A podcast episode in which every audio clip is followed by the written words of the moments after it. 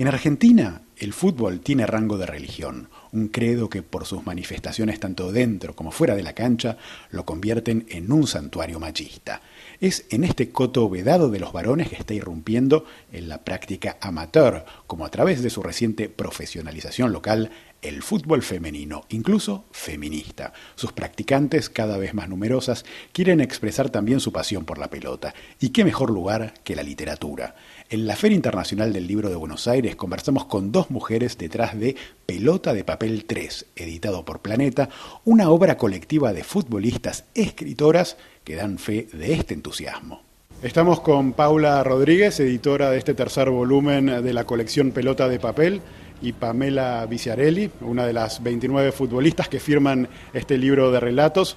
Paula, ¿podrías resumirnos en qué consiste esta colección y en particular este Pelota de Papel 3? Es una colección de libros de cuentos, relatos escritos por futbolistas. Eh, además de ser relatos escritos por futbolistas, cada uno de esos relatos está presentado por un periodista, un escritor o un artista y cada uno de ellos también tiene un, un artista que hace una ilustración, un artista distinto. En el caso de Pelota de Papel 3 es un libro firmado exclusivamente por futbolistas mujeres, también presentado e ilustrado todo por mujeres. Estamos justamente con una futbolista, una arquera, eh, Pamela Viciarelli. Hablar de fútbol femenino, sobre todo en un país eh, donde este deporte es vivido como una religión y coto vedado de los varones, no es solo una cuestión deportiva o meramente deportiva. Tu relato, Pamela, concentra varias problemáticas que exceden lo puramente deportivo, para volverse claramente una conquista política. ¿Podrías contarnos cómo confluyen estas distintas luchas en tu historia? Sí, así como lo decís vos, eh, mi historia cuenta una historia de amor que a medida que avanza, esa historia de amor eh, con la que hoy es mi mujer, Mariana Blanco, entrenadora en su momento de un club eh, de futsal, a medida que esa historia avanzaba, avanzaban también las conquistas de derechos aquí en Argentina, entonces eso llevó a que hoy nosotras podamos tener formada nuestra familia. Como pasó cuando comenzó la historia, eh, nos enamoramos en una cancha de futsal y luego dimos el sí en un registro civil gracias a una ley de matrimonio igualitario que fue militada por el movimiento eh, de lesbianas, gays, travestis y transexuales aquí en Argentina fue un día histórico inolvidable para el país. Eh, se votó en el Parlamento, eh, era un día de lluvia como hoy, así que es difícil no recordarlo los que estuvimos ahí presentes en la plaza.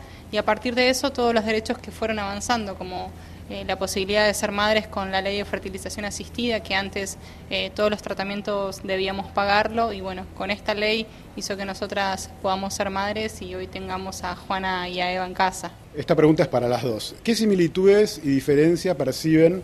En la forma de vivir el fútbol entre hombres y mujeres. Primero te voy a hacer la pregunta a vos, Paula Rodríguez, eh, en relación con los otros libros que ya existían, ¿cómo es esa relación? Eh, ¿Cuáles son los puntos que tienen en común y en cuáles divergen? Para mí hay una diferencia muy, muy fuerte, eh, ciertas líneas que pueden ser hasta como clichés de la literatura deportiva. La básica y fundamental es que mucha de la literatura deportiva que conocemos remite a un paraíso perdido llamado Potrero, ¿no? Eh, a un lugar que suele estar en la infancia, por ahí es, algo, es, un lugar por ahí de pureza que los jugadores extrañan cuando escriben jugadores, pero que también los que escriben sobre fútbol, eh, aunque no sean jugadores, eh, refieren de la misma manera. Todos estos relatos escritos por mujeres para nada refieren a la infancia y al potrero como un paraíso perdido, sino todo lo contrario, como un lugar de la exclusión, como un lugar en el que el, ingreso les estaba vedado y a la vez como un paraíso al que querían entrar, digamos. Hay una diferencia enorme porque rompe un poco con ese paradigma también de que aquello, aquel fútbol, aquel lugar era un lugar perfecto. Nunca fue un lugar perfecto, fue un lugar excluyente. Después sí, obviamente hay muchos puntos en contacto porque toda la gente que, escribe sobre fútbol, sean o no futbolistas, ama el juego, eh, defiende el derecho a jugar por sobre otras cosas relacionadas con el fútbol, eso sí los emparenta. Y los que se animan a escribir, los, futbolistas que se animan a escribir, tienen, tienen una forma de narrar las particularidades del juego que, que, está buenísima, que solamente la tienen los que juegan, sean unos escritores, digamos, pero en eso se parecen muchísimo. Justamente le voy a preguntar a la jugadora Pamela Viciarelli qué tienen en común las maneras de entender y vivir el fútbol vistos desde la perspectiva masculina y femenina. Eh, lo que tienen en común para mí es la pasión, esto que llevamos nosotros los argentinos en la sangre, eh, sin importar el género. El fútbol lo vivimos todo el día, en la calle, en cualquier bar, en la cancha, en todos lados. Eh, lo que sí tal vez una diferencia importante es que aquellos hombres que escriben, futbolistas, su sueño era jugar el Mundial, como dijo Diego Maradona en aquel momento. Nuestro sueño es que nos dejen jugar. Eh, ese fue más o menos lo que, lo que se pudo leer en las 29 historias de, pelota de papel, donde muchas compañeras vuelcan ahí en sus líneas lo que han sufrido por entrar a una cancha. Camila Gómez Ares, que es jugadora de Boca, cuenta eh, que hasta que el equipo rival no retiró ella no podía seguir jugando porque había una mujer en la cancha que integraba el plantel con los hombres y eso el equipo contrario no lo permitió y se fue de la cancha. Tal es así que, que bueno, nada, ella lo cuenta con, con mucha pasión. Eh, después hay casos eh, como el de Belén Potasa, que es jugadora de la selección argentina, que también cuenta que, que ella juntaba mandarinas todos los días para ser una de las mejores del entrenamiento y bueno, eh, siempre nosotras vivimos el fútbol desde la infancia con varones, eh, un fútbol mixto mezclado, entrenábamos con varones, jugábamos los campeonatos de varones y a partir de, hoy, de la lucha que está llevando el colectivo de mujeres futbolistas, eh, este panorama cambió. ¿Qué percepción tenés vos de la evolución de la percepción del fútbol femenino? ¿Es aceptado, sobre todo teniendo en cuenta con la proximidad del Mundial femenino? Sí, hoy en, hoy en día es aceptado, falta muchísimo, pero creo que, juntas vamos a lograr todo aquello que falta, que es desde la federalización del deporte, que, todas las provincias de la República Argentina puedan tener a sus jugadoras profesionales. No solo deseamos eso, sino eh, deseamos que esto se incorpore en la currícula escolar, que las entrenadoras mujeres puedan dirigir, que sean aceptadas, eh, que a la hora de elegir entre un varón y una mujer se le dé la posibilidad también eh, a las entrenadoras femeninas. Son luchas que vamos a tener que llevar adelante.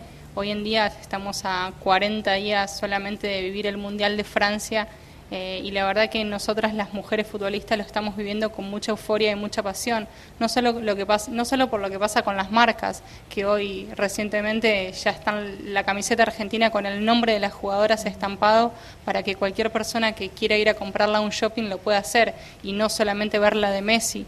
Eh, sino que si vos tenés una hija mujer y quiere ver fútbol femenino, hoy tiene una camiseta de una Florencia Bon Segundo que juega en la Liga Española eh, para ponerle. Yo creo que eso y lo que está pasando con la profesionalización eh, de los equipos que están incluidos en la Asociación del Fútbol Argentino es muy bueno para, para lo que viene, que es Francia y obviamente el sueño de toda futbolista.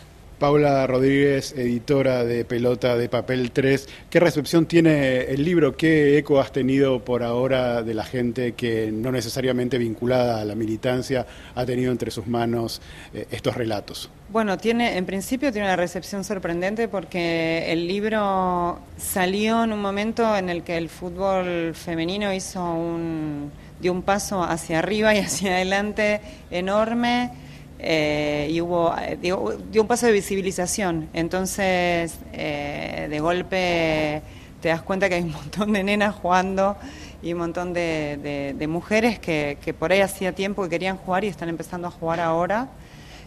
Más allá de las presentaciones que hacemos formales, nosotros recorremos espacios lo que te encontrás todo el tiempo con gente que, que por ahí mujeres que te dicen, empecé a jugar ahora, tengo 40 años, 45, armamos un equipo y demás. Eh, y, eso se acompaña con una lectura del libro. estos libros siempre han sido bastante populares y Pelota de Papel es una forma de, arrimar a veces a, una primera lectura a muchos niños y muchos jóvenes que te lo cuentan, que se arriman por, por su pasión por un equipo, porque está un jugador una jugadora que les gusta.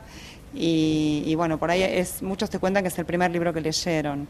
Eh, y bueno, en el caso de, este en particular, eh, estamos empezando a recibir fotos de equipos de niñas y de mujeres eh, con el libro en la mano, que lo compraron y lo comparten. Una pregunta más personal, Pamela Viciarelli. Eh, estamos en la época del Me a nivel internacional, del Ni Una Menos en Argentina y en otros países de América Latina. Eh, estamos en la Feria del Libro que fue inaugurada por una referente del feminismo, eh, Rita Segato.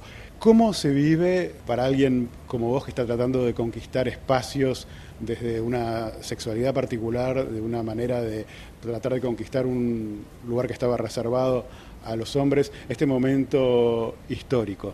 Sí, lo vivimos con mucha emoción. La verdad que todo lo que pasa con el movimiento de mujeres eh, día a día en Argentina ganando derechos es muy emocionante. En mi caso en particular, con lo del matrimonio igualitario y también con ser madre junto a otra mujer, a mi compañera de, dos nenas, eh, tuvimos que también día a día descontracturar un montón de cosas que estaban programadas para la familia normal, por así decirlo, y no para una familia homoparental como, como se ven hoy en Argentina y en todas partes del mundo. Eh, nosotros nos encontramos con situaciones cotidianas, diarias, que, que, a otra pareja no le pasan, cuando llenas un formulario en el jardín que te piden eh, nombre de la madre, nombre del padre, eh, y bueno, en mi caso no hay padre, entonces hay que hablar con el jardín, hoy los formularios ya cambiaron, son diferentes, todo es una lucha constante de, de aceptación eh, de inclusión, de que el amor es amor y, no importa con quién vos estés, sino lo que te hace sentir esa persona. Eh, y referido a la lucha de Ni Una Menos, yo creo que eh, lo que lograron las mujeres en Argentina es tan fuerte que ha llegado al Parlamento. Hoy tenemos una ley de cupo laboral de mujeres, tenemos que en las listas políticas el 50% sean mujeres y el 50% sean varones. se ha logrado muchas cosas y, y eso obviamente que que como madre, como persona, como futbolista y como periodista lo vivo muy particular. Una última pregunta, Paula Rodríguez, ¿podrías recordarme a dónde van los fondos de lo recaudado con esta edición de Pelota de Papel 3? Sí, los fondos eh, recaudados por derechos de autor van a la nuestra Fútbol Feminista, que es una organización que trabaja hace 12 años ya en la Villa 31 de Retiro, eh, usando el fútbol como herramienta de cambio social. Eh, hoy la cancha en la que trabaja la nuestra fútbol feminista en el barrio Güemes es la cancha de las mujeres, eh, mujeres, niñas, jóvenes. Eh, cuando al principio las han llegado a correr a piedradas, ¿no? es un trabajo extraordinario el que hacen.